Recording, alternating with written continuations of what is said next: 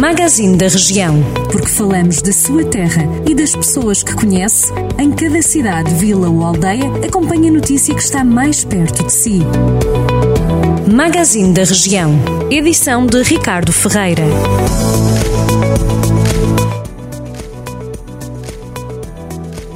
Mortágua assinala esta quinta-feira o feriado municipal como homenagem ao antigo presidente da Câmara, Afonso Abrantes, com o descerramento de uma placa com o nome do antigo autarca na escola básica. O ex-autarca morreu em agosto de 2021, aos 76 anos, tendo sido também deputado do PS na Assembleia da República, presidente da Assembleia Municipal e professor na escola secundária. No feriado municipal, além de Afonso Abrantes, a Câmara vai também homenagear instituições e outras personalidades do Conselho com medalhas municipais. A celebração do Dia do Município vai decorrer na Escola Básica Afonso Abrantes. As cerimónias vão começar às 10h30 da manhã e contam com a abertura de uma exposição de alunos. O município de Nelas organiza esta quinta-feira as primeiras jornadas da Universidade Sénior de Nelas, Viver a 100% na terceira idade, uma iniciativa que tem como objetivo o desenvolvimento de programas, serviços e estratégias que contribuam para o bem-estar dos mais velhos. O evento é feito em conjunto com a Universidade Sénior de Nelas e vai decorrer no auditório do edifício Multiusos da Vila. O programa é composto por três painéis e vai contar com vários oradores que vão focar diversos temas.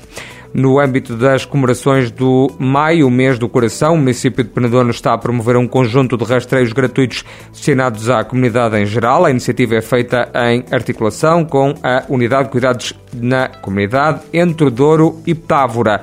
Segundo a autarquia, os rastreios são uma das formas de sensibilizar a população e controlar os fatores de risco mais importantes na origem do aparecimento de doenças cardiovasculares.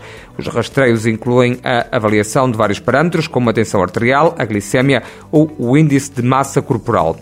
O 20 Festival da Cereja acontece nos próximos dois fins de semana em Rezende. O festival é organizado pelo município local e vai contar com mais de 100 produtores que vão disponibilizar o fruto a preços especiais.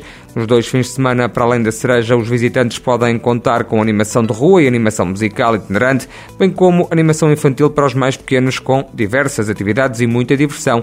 A venda de produtos locais, como artesanato, vinhos, licores, compotas e as cavacas de Rezende, também vão estar ao dispor dos visitantes. E o município de Sátão apresenta o programa Sátão Ativo 2022. Vai acontecer de 4 a 29 de junho. A iniciativa visa ocupar os tempos livres dos jovens dos 6 aos 14 anos no período de férias escolares e proporcionar atividades lúdicas e educativas.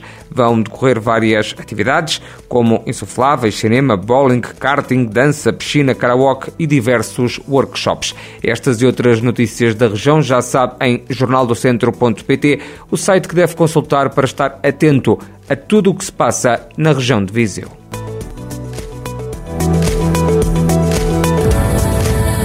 Jornal do Centro, a rádio que liga a região.